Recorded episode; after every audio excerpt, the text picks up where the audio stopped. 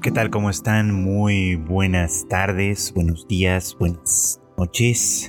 sea como sea, sean siempre bienvenidos a una emisión más de Anime Aldivan, este podcast de Tadaima en el que su servidor Freud Chicken, ya saben, platica con ustedes un poquito de lo que está sucediendo en la temporada de anime, en este caso, por supuesto, la temporada de otoño de 2022.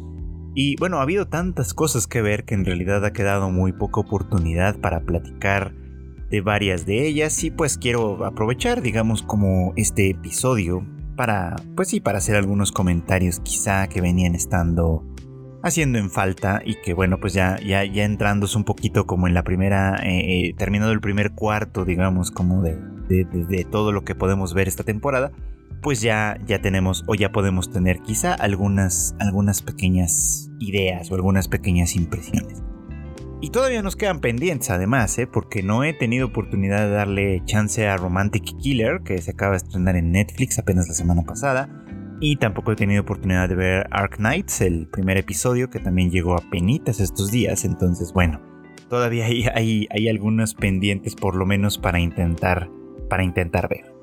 Pero hoy quiero hablarles eh, en particular de Blue Lock, que se ha quedado un poquito como fuera de la conversación por ahora, porque no terminaba de convencerme todavía su premisa, su propuesta o etcétera, y creo que en realidad no termina de convencerme todavía.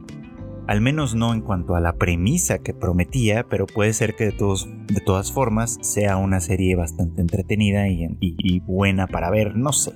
Ya estaremos platicándolo ahorita en un, en un par de minutos. Y bueno, pues a ver qué más resulta. Así que pues comencemos con esto, ¿no? Decía yo que eh, Blue Lock, eh, pues me había llamado la atención, en realidad me parecía algo bastante, bastante interesante. Eh, sobre todo como desde el punto de vista visual, ¿no? O sea, uno veía los, los, pues, los pósters de personajes que se compartieron antes de su estreno y demás y dices, bueno, ok, se ve diferente, se ve interesante, parece que va a jugar o a funcionar mucho más con el tema de la personalidad, de, pues ahora sí valga la expresión, de los personajes, y eso puede ser interesante. La verdad es que la, comencé a ver un poco como a ciegas, solo eh, motivado por el, pues por el interés que muchos ya tenían en ella, por el hecho de que al manga le está yendo muy bien, eh, un poquito también por el tema de pues que el, el, fútbol, pues creo que ahora lo prefiero ver en anime que en la realidad, considerando que en la realidad todo esto está hecho un desastre, en fin. Este, esos son temas aparte. Así que no tenía una idea muy clara de qué era lo que realmente proponía, solo que se veía diferente, digamos, no solo que se veía llamativa, pues. Y hay que decir que al principio, pues sí lo fue, ¿no? Eh, me parece muy interesante esta escena inicial, ¿no? De, de Isagi jugando eh, pues con su equipo, ¿no? Con su equipo en la escuela, aspirando como muchos, como muchos Spokon a, a, jugar en las nacionales, ser campeón del país y en fin, esa clase de cosas. Y viendo cómo de alguna manera pues ese sueño se le escapa de las manos por una, pues por una última decisión, digamos, ¿no? Que, que toma y que a final de cuentas pues repercute, eh, no, no que sea su culpa, sino que repercute pues en, su, en la derrota de su equipo, ¿no? Eh, y bueno, pues eh, esta, esta, primera frustración, este, este, primer momento, digamos, como de, tristeza, le lleva un poquito como a plantearse a Isagi, ¿no? Como, como qué debió de haber hecho, ¿no? ¿Qué es lo que de alguna manera eh, eh, pudo haber hecho diferente y que el resultado fuera diferente? Una pregunta que creo que todo el mundo se hace en distintos momentos de la vida, por supuesto. Pero que para Isagi tiene en este punto cierta resonancia. A lo mejor una resonancia muy, muy, muy temporal, digamos, ¿no? O sea, bueno, perdió la oportunidad de ir a las nacionales con este equipo. Bueno, habrá otra oportunidad. Tal vez ya no con este equipo, tal vez ya no en esta escuela, pero habrá una oportunidad más adelante, ¿no? Y a final de cuentas, pues apenas es un jovencito que inicia su carrera, ¿no? La, la, eh, la vida del fútbol pues todavía le depara grandes, grandes futuros, ¿no? Y creo que esta es la primera parte en la que Blue Lock interviene de una forma muy, pues digamos como radical y significativa, ¿no? Eh, porque pues viene lo que sigue, ¿no? Isagi y todos los demás que van a aparecer en, el, en la serie son invitados, convocados a un programa especial llamado Blue Lock, básicamente, que consiste en, bueno, que cuyo objetivo más que que consista, cuyo objetivo es eh, producir, crear, educar, entrenar, eh, formar, digamos, a un delantero estrella, ¿no? Que pueda ser capaz de llevar a Japón a conquistar la Copa del Mundo. Eh, suena como un objetivo muy muy grande, ¿no? Y que además pues parte un poco como de la realidad de que Japón es verdad, es un país que bien que mal en los últimos años, décadas, cada vez se ha ido ganando un lugar más firme en el, en el mundo del fútbol internacional, pero sigue siendo pues un equipo de la medianía, digamos, eh, pues un poco, para decirlo en términos claros, un poco como México. y tal vez un poco más, ¿no? Porque al menos creo que hay, cierta consistencia en su trabajo. En fin, bueno, es una impresión probablemente muy equivocada, no estoy tan al tanto de ese asunto, pero bueno. Por lo menos en cuanto a resultados eh, globales y generales, tal vez ya no individuales, pero sí, pues sí, ha ido alcanzando como un, espacio en la medianía, digamos, un una selección que constantemente aparece en el mundial, pero que pues nunca da un, espectáculo mayormente significativo, ¿no? Así que bueno, pues en ese sentido estamos más o menos como en las mismas, ¿no? La cosa es que aquí parece que la Federación Japonesa de Fútbol quiere tomar este asunto en sus manos de verdad y entonces establecen este proyecto llamado Blue Lock al que le invierten una fortuna claramente, que eso me pareció inverosímil pero llamativo, divertido, ¿no? Eh, es muy significativo, ¿no? En el que básicamente crean un búnker en particular con la tecnología más alta de, toda índole, digamos, ¿no? Eh, en la cual eh, este personaje Ego, que, se, que va a ser como el director de Blue Lock, reúne a todas las jóvenes promesas, bueno, a 300 jóvenes promesas del fútbol japonés, delanteros todos ellos, para ponerlos a competir en una, pues sí, básicamente en una especie como de juego de supervivencia eh, eh, que dará como producto al delantero estrella de la selección japonesa. Y yo decía que eh, esto primero se pone como en, como en entredicho, digamos, el tema del futuro, ¿no? Aquí porque pues todos estos muchachos de alguna manera pueden partir quizá de esta idea, ¿no? De que el futuro es prometedor, de que todavía tienen tiempo pues, ¿no? Para, para comenzar a hacer carrera, los que quieren eh, dedicarse a esto de forma profesional, eh, que tienen, pues sí, mucha carrera por delante, mucho que demostrar, mucho que hacer, mucho que lograr. Y sin embargo, llegados, llegados estos primeros 300 a Blue Lock, separados y divididos en, pequeñas, eh, pues en pequeños grupúsculos, digamos, ¿no? Ranqueados todos desde el lugar 1 al lugar 300 y además haciendo diferencias eh, del trato significativas en cuanto a eso, supuestamente como para motivarlos, como, como si fueran este, este burrito al que le ponen la zanahoria enfrente, digamos. Bueno, sí. Eh, haciendo todo este sistema, digamos, para ir eliminando a los que pues definitivamente no están hechos para esto pero además con la amenaza, ¿no? De que, de que ser expulsados de Blue Lock significa básicamente, eh, pues, pues que la carrera se les cierra para siempre, ¿no? Que ya no podrán ser considerados jamás para formar parte de la selección japonesa y por lo tanto pues ya no tendrán ese escenario mundial en el cual lucir sus habilidades y llegar pues todavía más lejos, por ejemplo, ¿no? Así que pues sí, la, competencia inmediatamente se vuelve un tema de supervivencia, sobre todo en este primer juego de tag o las traes como, como le llamamos aquí en, nuestro en México pues en el que sí pues pone primero a Isagi a todos estos primeros competidores a, pasarse a, a, lanzarse el balón digamos con un límite de tiempo porque el último que lo tenga en su posesión es el que será expulsado, ¿no? Y esto pues obliga de alguna forma a estar constantemente eh, deshaciéndose del balón, sobre todo haciéndolo de una manera más o menos inteligente para que esto pueda funcionar, ¿no? Es donde Isagi eh, pareciera como que en un acto inconsciente de venganza eh, se deshace pues, de este otro chico que fue su rival en, en ese último partido que fue quien metió el último gol y por lo tanto pues que su equipo resultó ganador y, avanzará hacia, hacia, el, hacia el torneo, no sé si regional o nacional ya, pero bueno, en fin, el chiste es que eh, eh, pues contra este rival que le había ofrecido una buena cara, que le había ofrecido como su amistad, incluso de alguna manera muy al principio después de encontrarse en las instalaciones de Blue Lock y demás. Bueno, pues ahí, ahí básicamente Isagi hace un acto de, completo egoísmo, digamos, de, venganza inconsciente incluso, y pues se deshace de este jugador a quien él pues consideraba o considera mejor que él mismo, por supuesto, ¿no? A quien, por quien tenía quizá cierta admiración mezclada con, mezclada con revancha, con deseos de revancha, en fin, esta clase de sentimientos complejos que pueden partir de la pues de la agresividad benigna que implica el deporte, digamos, ¿no? utilizando un término que usaba eh, el psicoanalista y sociólogo Eric Fromm, ¿no? De eh, agresión benigna, básicamente esto, ¿no? Que en alguna manera los deportes instan, digamos, ¿no? A nuestro, a, nuestro ser a desplegar eh, sentimientos de agresividad que llama benignos porque pues a final de cuentas están circunscritos a un terreno en el que aunque puede haber cierta violencia, aunque a veces la violencia sí cruza límites que no debería, en términos generales puede decirse que este, se trata simplemente de una violencia concentrada y contenida en el marco de ciertas reglas, cierto tiempo y cierto objetivo que en la realidad como tal pues no le hace daño a nadie. Pero bueno, aquí creo que Blue Lock al principio al menos lleva las cosas un poco más al extremo. Ah, precisamente al, hacer esta amenaza inicial, ¿no? tu futuro se verá eh, truncado y tendrás que básicamente dedicarte por completo a otra cosa, simplemente por ser eliminado en un tonto juego de tag, digamos, ¿no? Este, lo cual pues produce obviamente mucho odio, mucha frustración, mucho enojo.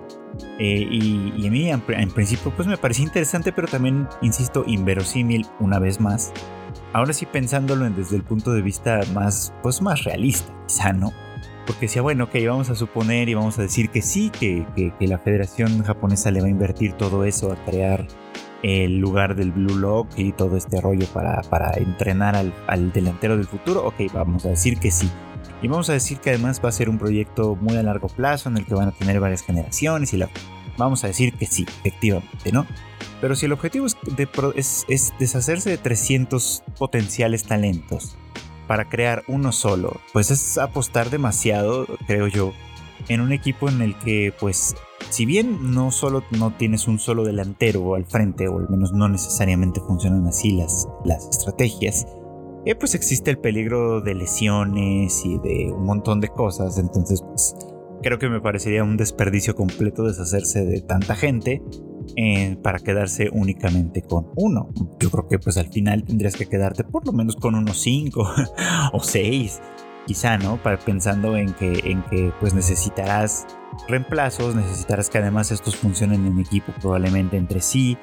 En fin, ya llegaremos a eso, ¿no? Pero me parecía como que en principio esta, esta ambición de crear un solo delantero pues partía de una idea un tanto inverosímil que, que bueno, lo interesante de esto no es que, no lo sé, que no, no, es que no sea inverosímil, creo que los propios chicos de alguna manera se dan cuenta, ¿no? Que, que llevar las cosas a tal extremo pues puede ser como contraproducente desde cierta manera. Pero Ego no pretende convencerles, al menos no desde un punto de vista argumental ni nada de esto. Ego inmediatamente les presenta las cosas. Así es este asunto, estas son las reglas, este es el objetivo que buscamos y la competencia funciona así. Y ya deja de darles tiempo para pensar. A partir de ahí ellos empiezan a actuar conforme las reglas les dictan porque independientemente de que al principio hayan tenido sus dudas sobre si esto de verdad iba a funcionar así, sobre si, si esto de verdad iba a truncarles la carrera si perdían, en fin, o sea, manifiestan dudas que son bastante razonables en primera instancia. Ego ya después no les da la oportunidad de seguirlo pensando en esos términos, ¿no? Inmediatamente pone en funcionamiento todo su sistema de entrenamiento, pues eh, haciéndolo, convirtiéndolo pues en una, en una realidad. Y eso es lo que me parece en realidad más interesante de esta, de esta parte. Porque básicamente lo que sucede ahí es que pues entran en la lógica y en la dinámica de un sistema autoritario tal cual. Eh, y, de hecho se ve muy claramente, y esto es lo que me parece relevante ¿no? Eh, al, explicarles y ponerles, eh, explicarles muy claramente cuáles son las reglas, digamos, cuáles son los objetivos que se van a lograr, eh, cuáles son las consecuencias obviamente de no, de no dar con los resultados y demás, y a ponerlas en práctica en primera instancia. Les decía yo, la lógica, el razonamiento se suspende quizá, y todos entran de alguna manera en esa, pues en, esa manera de pensar automáticamente. Y ahí es donde, pues, en teoría se, se, manifestaría lo que Ego quiere promover, digamos, ¿no? Como en estos jugadores, que es el egoísmo, ¿no? Porque su premisa, la, la, la idea, la, hipótesis, digamos, como de la que parte, es la de que un gran delantero, ¿no? Es una persona egoísta por naturaleza, o debería serlo. Aunque el fútbol es un, deporte de equipo, donde pues distintas personas ocupan distintas posiciones, donde en teoría la estrategia general parte o funciona eh, para hacer, eh, pues para que todo el equipo de alguna manera logre el objetivo. Ego lo reduce un poquito como a lo, a lo, más mínimo para decir, bueno, al final del día el, el fútbol es un deporte en el que gana quien mete más goles. ¿No? O sea, puedes tener al mejor portero del mundo, pero si, si, si tus delanteros no meten un solo gol, no puedes ganar ningún partido. No puedes tener la mejor defensa, puedes tener, puedes tener lo que quieras, pero necesitas que haya goles de tu parte, si no, no puedes ganar. ¿no? Es, un, no es un deporte en el que puedas ganar por lo bien que funciona tu equipo, si ese eh, detalle en particular falla. Y pues podríamos decir que tiene razón en cierto modo, eh, pero bueno, eso no obsta de todas maneras que al final de cuentas el fútbol sigue siendo un deporte de equipo, ¿no? O sea, porque eh, la, la, misma lógica se puede subvertir si lo piensas tantito, ¿no? O sea, si tu delantero estrella mete 5 goles en un juego, pero tu defensa es una coladera que permite 6, esto pues básicamente por muchos goles que tu delantero meta, eh, pues igual estás en desventaja básicamente, ¿no? Y los goles que recibas no necesariamente son de delanteros muy egoístas, ¿no? Simplemente tienes que tener una defensa muy muy mala para que esto suceda. Y así que pues en realidad un equipo de verdad tendría que funcionar de esa manera. Creo que lo salva argumentalmente diciendo esto, ¿no? Que pues en realidad ya se sabe que, que por la por este estereotipo, digamos, de cómo funciona en teoría la sociedad japonesa, en la que cada quien adopta su posición y, se, y, la aprende a la perfección y de alguna manera funciona armónicamente con ella, pues los equipos nacionales suelen ya tener esta parte más bien estructurada, ¿no? Son equipos que funcionan bien en sus partes medias y bajas, pero que arriba es donde, o sea, en la delantera, es donde les hace falta ese, pues ese talento, digamos, ¿no? Por eso es que es importante para Ego desarrollarlo porque pues piensa, ¿no? O al menos eso es lo que dice, ¿no? Que todo lo demás de alguna forma ya funciona lo suficientemente bien como para pensar en que cubriendo esta única falta que hace se logrará el objetivo. Cosa que bueno, pues ya obviamente los que saben bien de fútbol pues se darán cuenta que probablemente nunca es tan simple en realidad, ¿no? Es interesante eso, pues, ¿no? Porque decía, de alguna forma la, la manera en la que se presenta pues hace que suspendan un poco como el juicio de, la lógica pues prácticamente tiránica en la que están entrando. Pero yo me preguntaba desde el principio si esto realmente se iba a poder sostener, es decir, qué tipo de competencias tenían que organizarse, tenían que armarse, para que un grupo de chicos donde todos son delanteros puedan entrenar y convertirse en el delantero que, que, que Japón está buscando, digamos, ¿no? Y, esa cuestión pues ya de alguna manera se, tiene, se ha ido perdiendo, ¿no? Si bien el primer juego, el de Tag, tenía cierta lógica porque pues de alguna manera era un ataque constante eh, y directo, en ese caso a una persona, no tanto a, una portería como tal. En los siguientes enfrentamientos que tenemos, que ya son mm, en equipos, el equipo Z contra el equipo Y y demás, pues lo que sucede aquí pues es que algunos tienen que ocupar posiciones que no son las del delantero, ¿no? Por ejemplo, alguien tiene que sacrificarse y ser el portero aunque no tengan ese tipo de experiencia como tal, ¿no? Y tienen que hacer funcionar al equipo de todos modos porque el, siguiente juego que se plantea, aunque da muchos, muchos privilegios y beneficios al, al goleador, ¿no? Es decir, a la persona que directamente mete un gol como tal, sí este, eh, eh, a final de cuentas, pues, pues está en el interés de todos los demás que, el equipo funcione como tal, porque solo así pueden mantenerse avanzando como equipo, como tal, ¿no? Como grupo. O sea, un delantero solo puede avanzar por su cuenta, claro que sí, que es lo que propicia este primer momento en el que el equipo Z, al que pertenece Isagi, pues nuestros personajes principales, pues empiezan eh, actuando unos contra otros, básicamente, ¿no? Tratando de arrebatarse el balón entre sí, porque pues todos quieren destacar, todos quieren brillar, todos quieren convertirse en el delantero estrella, sin darse cuenta que con eso estaban, pues básicamente hundiendo a todo el equipo como tal, porque pues los oponentes, que funcionaban un poco más como un equipo en torno a un solo jugador talentoso, eh, pues básicamente los doblegan muy, con muchísima, con muchísima facilidad. Entonces, pues eso pone un poquito como en, tela de juicio este asunto, ¿no?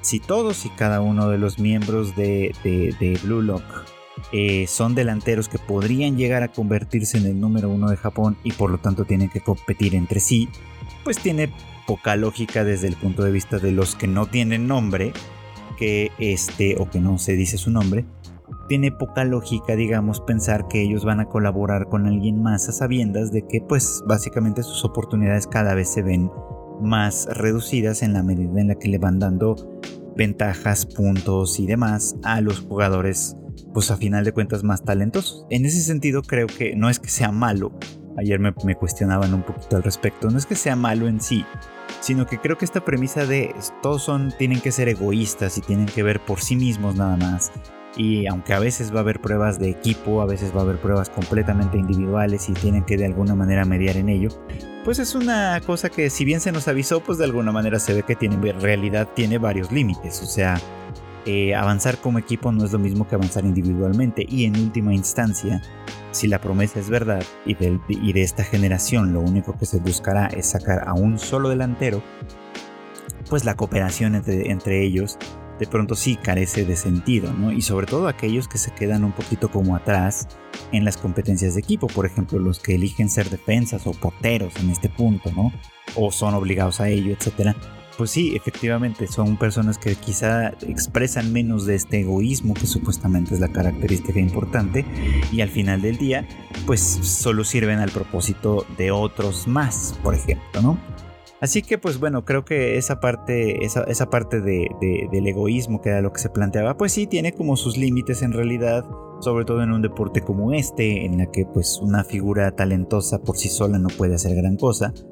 Creo que la misma serie es consciente un poquito como de eso en el momento en el que se señala, ¿no? Que cuando Ego menciona a algunos delanteros famosos eh, que, es básicamente el objetivo al que se trata de llegar, que sean como Messi, como Cristiano Ronaldo o demás, pues alguien por ahí menciona un hecho real, ¿no? Son delanteros muy famosos, muy poderosos, pero que eh, pues en realidad a nivel selecciones pues no han logrado el famoso campeonato mundial, pues por, porque evidentemente eso no basta, ¿no? Evidentemente ser el mejor o uno de los mejores delanteros del mundo no es suficiente, hacen falta otras cosas. Entonces, bueno, pues ahí eh, esta idea que es la que de alguna manera promueve de manera explícita y pone delante, pone por, pone por, por delante y, al frente, digamos, como de, toda esta, de todo este entramado, en realidad tiene muchos más límites de los que parece y los está mostrando ya. Así que habrá que ver hacia dónde lo conducen de aquí en adelante, ¿no? Porque bueno, ya nos, eso sí, nos está mostrando cada vez más las personalidades independientes de cada uno de los chicos que forman el equipo, el equipo Z. Este, hay por supuesto algunas referencias a otras series de fútbol y demás, como los Supercampeones o Captain Tsubasa, como su nombre original y, obviamente haciendo como una especie de contrapunto, ¿no? O sea, yo no soy como ellas, yo. Y eso está bien, o sea, me parece interesante que de alguna manera trate de distanciarse de esas series. Me pregunto qué tanto realmente lo puedo. Y bueno, pues también es momento ya de ahora sí tomar la conversación, no retomarla, sino tomarla porque no había habido oportunidad de hacerlo sobre Mobile Suit Gundam eh, The Witch from Mercury, una serie, en este caso mi primera serie de Gundam que estoy siguiendo. Y pues la verdad es que con bastante interés y atención, porque bueno, mm, tal vez no la tenía en realidad contemplada como alguna de las que iba a intentar seguir esta temporada. Pero, eh, pero pues me convencieron, ¿no? De alguna manera las imágenes, lo que se platicaba, un poco como el, el bait que representaba el hecho de que fuera, o de que se dijera, ¿no? Que el primer episodio fue casi casi una réplica exacta de lo que hizo en su momento Revolutionary Girl Utena. Y bueno, pues ya con eso valió la pena como por lo menos darle una oportunidad y la verdad estoy positivamente sorprendido. Eh, los fans de Gundam ya me advirtieron, ya me habían advertido, que tal vez no era tan necesario, tan indispensable conocer eh, la franquicia de antemano, lo cual sería exactamente mi caso. Entonces, bueno, pues ya alentado un poquito como por, por esa posibilidad, pues fue que decidí darle una oportunidad y la verdad es que me estoy encontrando con algo muy, muy notable e interesante en principio, ¿no? y que sí creo que va un poquito más allá de lo que decía esto de que de alguna manera imitaba o seguía la misma ruta que, o bueno, por lo menos la representaba de alguna forma, no la misma ruta que Utena, porque si bien es verdad que el primer episodio se parece bastante y un poco como el entramado de una academia, los duelos, la prometida, eh, que de alguna manera viene como premio a quien sea que ganen alguno de los, de los duelos y lo que eso de alguna manera representa. Claro que es pues casi una calca de aquella, ¿no? Casi una, casi una réplica instantánea ahí mismo, ¿no? Pero creo que a final de cuentas el tema de fondo no necesariamente va por ahí. Y quizás a eso a lo que se refería, eh, pues uno, no sé, o a uno de los del staff, su director, quizá, no estoy muy seguro de quién, eh, a quien que de alguna manera mencionó esto, ¿no? Que, que, lo que están tratando de hacer con The Witch from Mercury no necesariamente es una cuestión de, representar o de problematizar cuestiones de género, sino probablemente otra cosa. Y creo que al menos hasta donde lo estoy viendo tiene perfectamente sentido para mí, ¿no? Porque bueno, aquí, eh, para no darles demasiada vuelta y si no la están viendo les voy a platicar siempre un poquito como el resumen, ¿no? Se trata, esta historia se trata de una chica llamada Zuleta Mercury que eh, pues escribe en una escuela, una escuela de pilotos y gente involucrada con Gundams o con Mobile Suits más precisamente porque aparentemente aquí el tema de que sea algo como Gundam per se puede ser un problema como tal. Pero bueno, eh, sea como sea, el caso es que se ponen en, bueno, ella está en esta escuela, ¿no? Donde se reúnen, digamos, como todos estos chicos que están, pues, pues sí, digamos, como involucrados en esta industria, ¿no?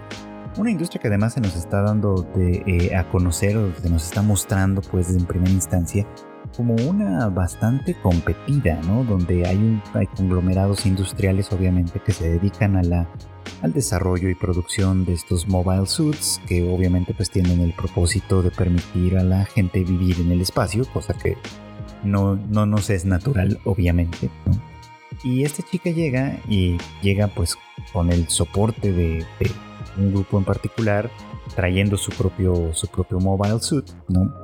Y, muy pronto se ve involucrada en, una serie de problemas que por supuesto que no pudo prever y que mucho menos iba a poder controlar en un momento dado. Primero pues que, que, eh, iba a conocer casi accidentalmente, porque en realidad estaba tratando de huir, a una chica llamada Minorini que este pues eso básicamente estaba tratando de escapar y, estaba tratando de escapar por una razón bastante justificada, que es básicamente que pues es una chica que estaba de alguna manera comprometida en matrimonio sin que ella lo hubiese pedido ni solicitado ni nada con otro chico simple y llanamente porque este chico es, era el principal, bueno, el ganador en el momento, digamos, de una serie como de duelos que se realizan dentro de la escuela eh, entre Mobile Suits y obviamente sus pilotos eh, y que están, estos duelos de alguna forma están apadrinados por la pues por la, el gran conglomerado digamos de empresas que, se dedica a esta pues a esta tecnología a esta industria en todo caso no eh, no queda muy claro en realidad por qué exactamente es ese arreglo, o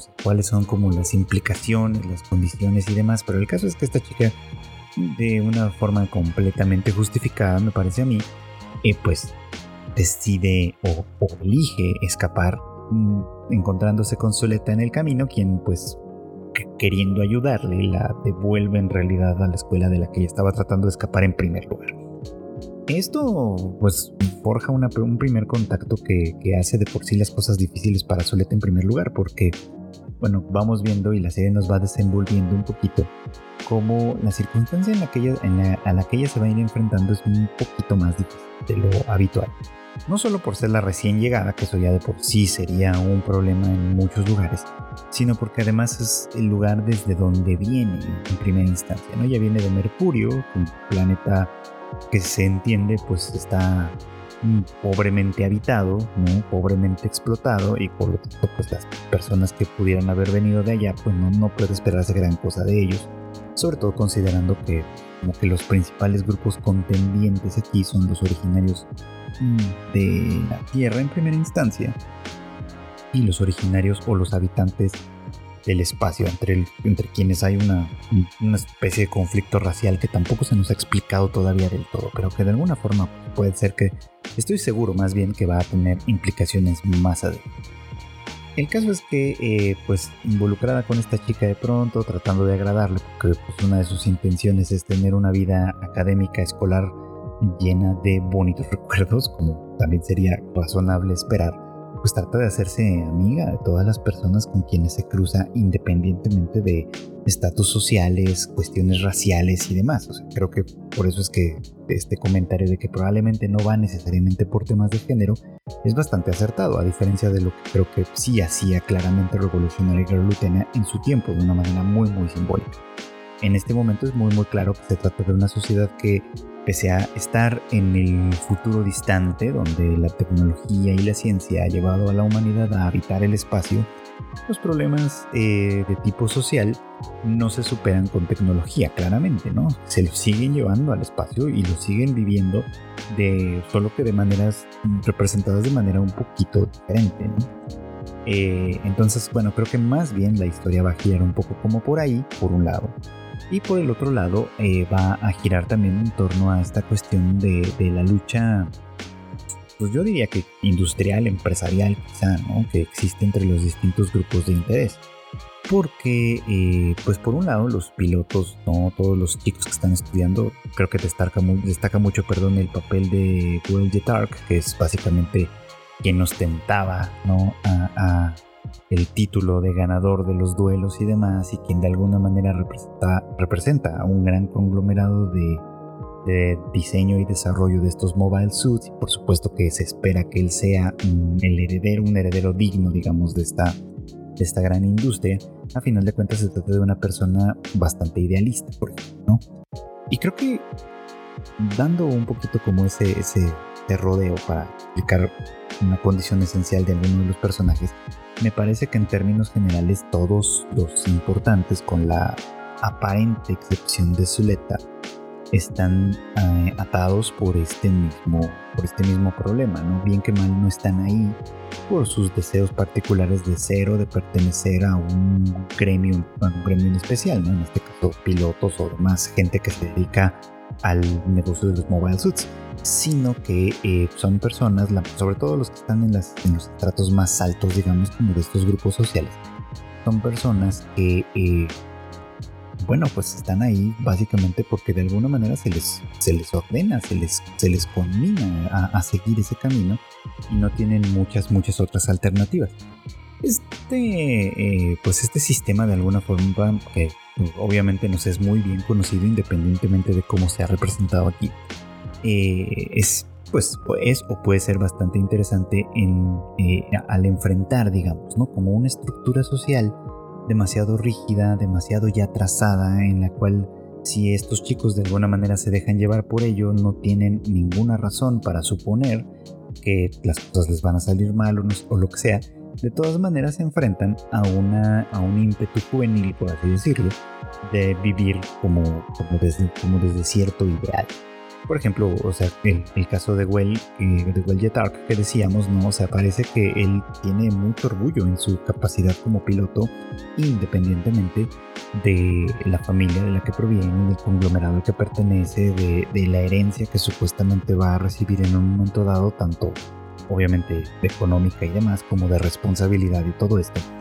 Entonces, independientemente de todo eso, que es un camino que ya está trazado para él de alguna forma, eh, él parece, aunque todavía muy débilmente, querer oponerse a ello, ¿no?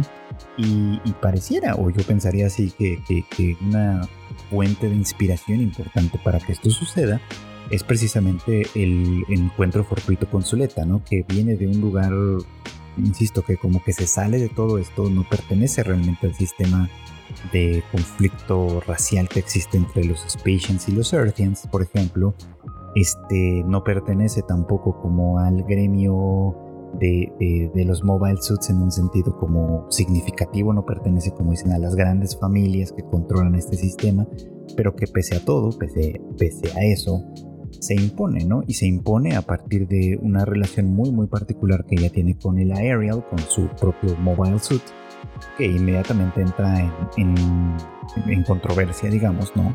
Porque eh, sin saber muy bien en qué era lo que se metía, la involucran en este primer duelo donde ella gana, pues derrota a, inesperadamente, inesperadamente para todo el mundo, porque para Zuleta parecía como lo más obvio, eh, a, a, a Y de ahí, a partir, pues ella se convierte en la nueva pues en la nueva campeona y por lo tanto en la nueva prometida, con ello trastocando por completo este, este extraño sistema, digamos, en el que, en el que para mantener un orden eh, económico estructural pues se juega con las personas pues de una manera bastante feudal, hay que decirlo, ¿no?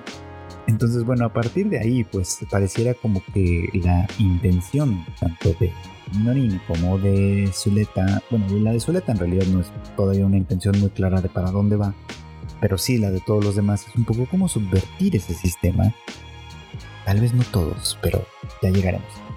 Es subvertir un poco como ese sistema, decía yo, para, eh, pues sí, para oponérsele a final de cuentas, porque pese a pertenecer a él, pese a haber crecido en él, pese a de alguna manera estar formando parte de él constantemente, pues no necesariamente corresponde esto con el deseo de cada uno. Entonces sí, creo que eh, yo podría estar de acuerdo en que el tema en sí mismo no es la cuestión de género como tal, ¿no? O sea, creo que, no va realmente como por ahí, aunque para nuestros estándares pareciera como que sí se toca, ¿no? Al, al introducir una relación, pues, que podríamos pensar que podría ser llega ser un poco como gay como tal, al final ese no es tanto el objeto de, lo que está sucediendo, ¿no? sino oponerse a estructuras eh, sociales, económicas, etcétera, que, les oprimen de una manera que no necesariamente es esa. O sea, podríamos pensar incluso que esa quizá ya ha sido superada en algún momento dado, pero otras eh, que siguen siendo familiares, pues no, no podemos decir exactamente lo mismo de. Entonces, bueno, al ser mi primera serie de Gundam que estoy siguiendo, pues cabe por supuesto la probabilidad, bueno, no solo la probabilidad, en realidad es muy, es muy eh, de esperarse que suceda, que algunas cosas no me estén quedando del todo claras, sobre todo porque creo que aunque se sostenga de manera independiente a todo lo demás que, con, que compone el universo, eh, a final de cuentas, pues desde el principio se nos están introduciendo ciertos conceptos, ciertas ideas, ciertas cuestiones que eh, pues en principio parecen oscuras, sobre todo para alguien como yo que, que sabe muy bien que hay, en, al menos en esta franquicia, un montón de cosas que no sabe, pero y que no sabe de ninguna manera. Así que pues por supuesto que puede ser que esté cometiendo muchas imprecisiones al platicar lo que es lo que estoy interpretando quizá de esto. Pero sé como sea, me parece muy muy interesante, ¿no? Me parece que, este tipo de, de historias tienen cierto valor en la medida en la que a través de personajes agradables como siempre, de personajes atractivos, de, historias que, nos traen, que nos, que nos llevan de alguna manera de la mano a conocerlos y a conocer todo este universo, también nos puede presentar una problemática que en un momento dado se, tiene que enfrentar y cómo es que se hace. Y bueno, pues también llega el momento de platicar un poquito sobre eh, Akiba Made War, una una serie que está dando creo que un poquito como la sorpresa. Eh, y la sorpresa desde un punto de vista creo que bastante, bastante literal. Porque mm, creo que nadie, o tal vez casi nadie, esperaba ver lo que estamos viendo al final de cuentas. Eh, de hecho, el puro título no, no daba como muchas pistas de para dónde iba a ser esto. Eh, porque bueno, pues cualquiera que tenga un poquito de, una pizca de conocimiento de lo que de lo que hay en Akihabara, de eh, los, los Made Café y lo que de alguna manera son y representan y significan y todo lo que ustedes quieran, pues podría imaginarse que la referencia de Akiba Made War, como por lo menos en el título, iba a ir en torno a, pues, a cafés de Made Cafés, digamos, pero en un sentido más bien tradicional. Y no ha resultado ser para nada eso. Eh, más bien lo que estamos viendo es una especie como de, como de mezcla, por así decirlo, de una mezcla, una, mezcla que va más bien como por el lado estético. Porque eh, lo que en realidad se nos está contando es una historia de yakuzas, pero no mostrándonos a los personajes como eso, sino más bien como mates, miembros de un café. pero, eh, ¿cómo, ¿cómo funciona esto? Bueno, les platico, ¿no? El argumento de esta serie es eh, gira sobre todo en torno a, dos chicas. La primera de ellas se llama Nagomi, es una chica que pues aparentemente eh, idealiza mucho, ¿no? Como la idea de formar parte de un made café, de utilizar, pues, saben, el vestido bonito y todo lo que significa, y atender a los clientes bajo esa lógica, vamos, ¿no? Eh, entonces ella llega aquí a Javara con una oferta de trabajo para unirse a uno de estos, de estos Made Cafés y está muy feliz por supuesto porque va a cumplir un sueño que tenía ella desde hace algún tiempo.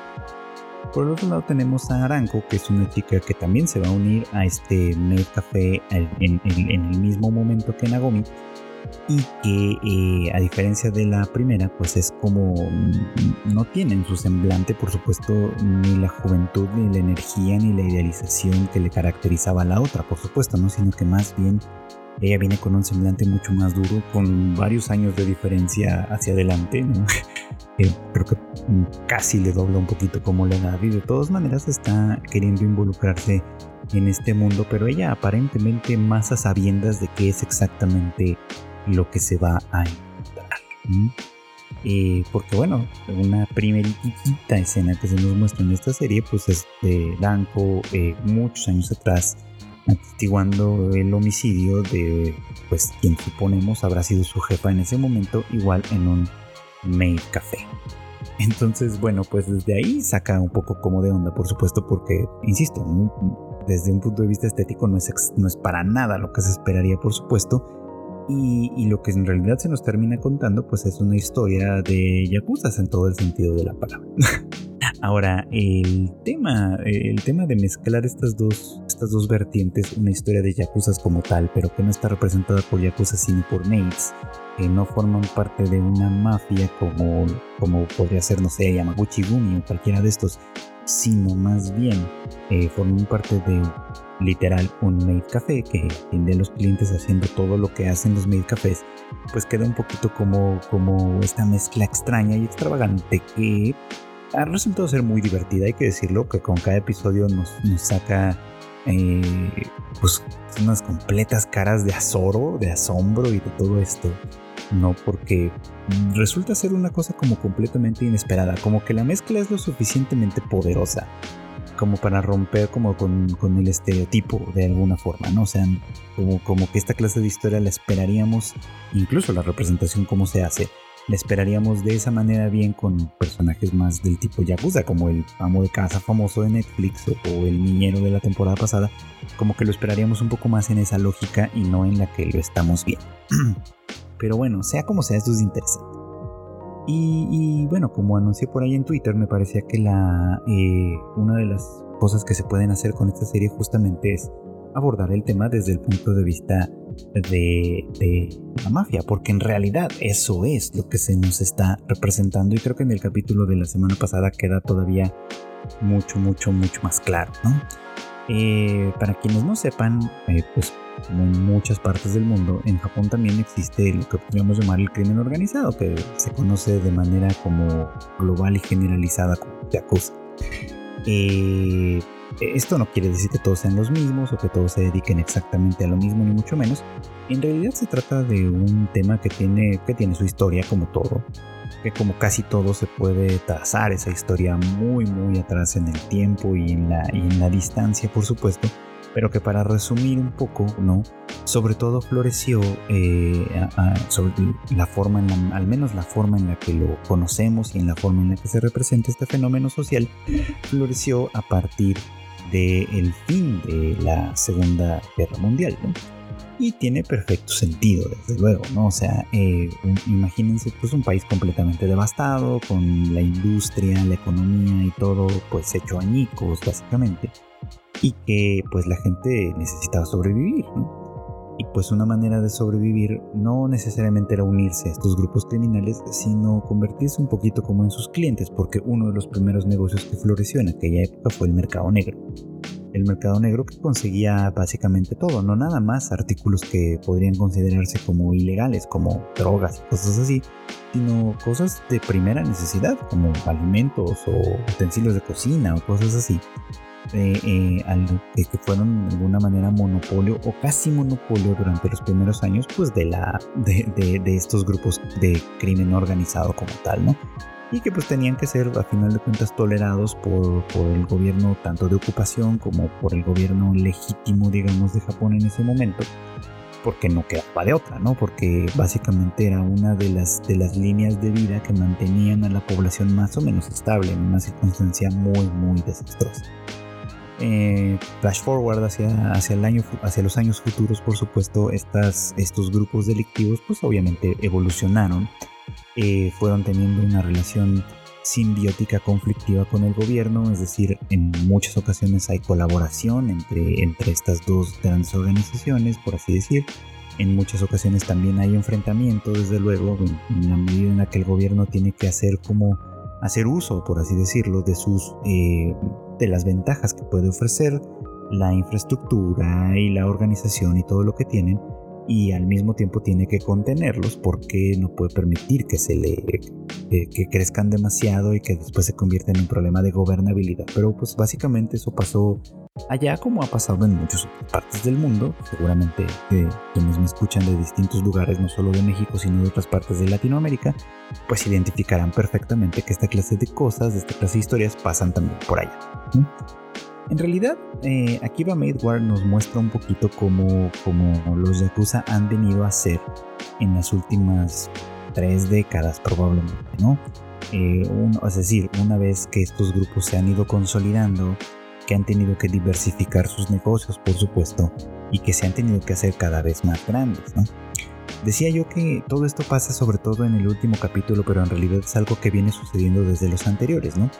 Porque Nagomi y Ranko forman parte de un maid café eh, que se llama Tonto Cotón, eh, como que su temática es como de puerquitos, por eso el nombre. Entonces, este, eh, y a menudo desde el primer episodio vemos como la jefa de este, de este, pues, de este maid café eh, pues constantemente es asediada por, por, personas que le exigen dinero, ¿no? Que le exigen el, pago, la retribución que tiene que dar como, como parte del gremio, digamos, ¿no? Y ella siempre está pues eh, eh, al borde de la ruina, ¿no? Nunca tiene el dinero que tiene que presentar, siempre está sufriendo. obviamente también es una persona sumamente tramposa que está buscando constantemente maneras pues deshonestas, vamos a decirlo así, incluso en este medio, de hacerse de dinero para poder salir de todos estos problemas, ¿no? Por supuesto. En ese sentido, Ranko es de mucha ayuda de pronto porque ella entiende perfectamente, o parece entender perfectamente, que muchos de estos problemas no tienen más solución que la violencia. Y es básicamente lo que, lo que a, menudo se muestra, digamos, como en esta, en esta historia, ¿no? Como si no es Ranko, por lo menos alguna otra, pero generalmente, generalmente va un poco como por ahí, es que desatan una, una, una escena de violencia prácticamente tarantinesca que poco a poco pareciera que va quitándole obstáculos a, Tonto Cotón, o al menos eso me gustaría pensar, porque en realidad en cada semana, cada episodio, pareciera que se meten en un nuevo aprieto, muchas veces ocasionado por esta... ¿no? Pero decía yo, así funcionan exactamente ahora los grupos de Yakuza, sobre todo los grupos más grandes, que han crecido tantísimo, que, se, que son organizaciones ya muy, muy complejas, que por supuesto están divididos en pequeños grupos dedicados cada uno a sus pequeños respectivos negocios y que tienen la obligación de reportar tanto sus sus resultados en el trabajo como sus resultados económicos, por supuesto, a jefes que están por encima de ellos y que básicamente pues constantemente les tienen el, con la bota en el cuello para sacar las ganancias debidas de alguna forma, ¿no? Eh, eh, entonces, pues esa representación es muy, muy clara. Y es interesante, ¿no? Porque en uno de los episodios hay una pregunta, ¿no? Que, surge, que parece casi como, como una pregunta de, esencial quizá, ¿no? ¿Qué es lo que, te, lo que te hace una maid en este caso, ¿no? Ponerte solo el uniforme y actuar como tal, o necesitas algo más para considerarte como tal, ¿no? Y parece como como estrambótico quizá que aparezca este tipo de pregunta en una serie como esta donde donde como Nagomi muchas veces observa todo lo que hacen o casi todo lo que hacen no tiene absolutamente nada que ver con la imagen de lo que se supone que una maid hace. En aquel capítulo en específico la pregunta se hace en el contexto de una función de box clandestino, donde por supuesto que la actividad de las maids no tiene absolutamente nada que ver, al menos no en el sentido estereotípico. Y ahí es un elemento bastante interesante porque Nagomi funciona así, ¿no? Funciona como, como como una suerte de conciencia de lo real, ¿no? Que, de alguna manera se da cuenta de todas estas contradicciones, se da cuenta de que esto no es lo que, lo que debería ser de ninguna manera, y sin embargo ella misma de pronto se deja envolver e involucrar por la dinámica de esta pues, de, este grupo al que, al que inadvertidamente se unió pensando que se trataría de una cosa completamente diferente.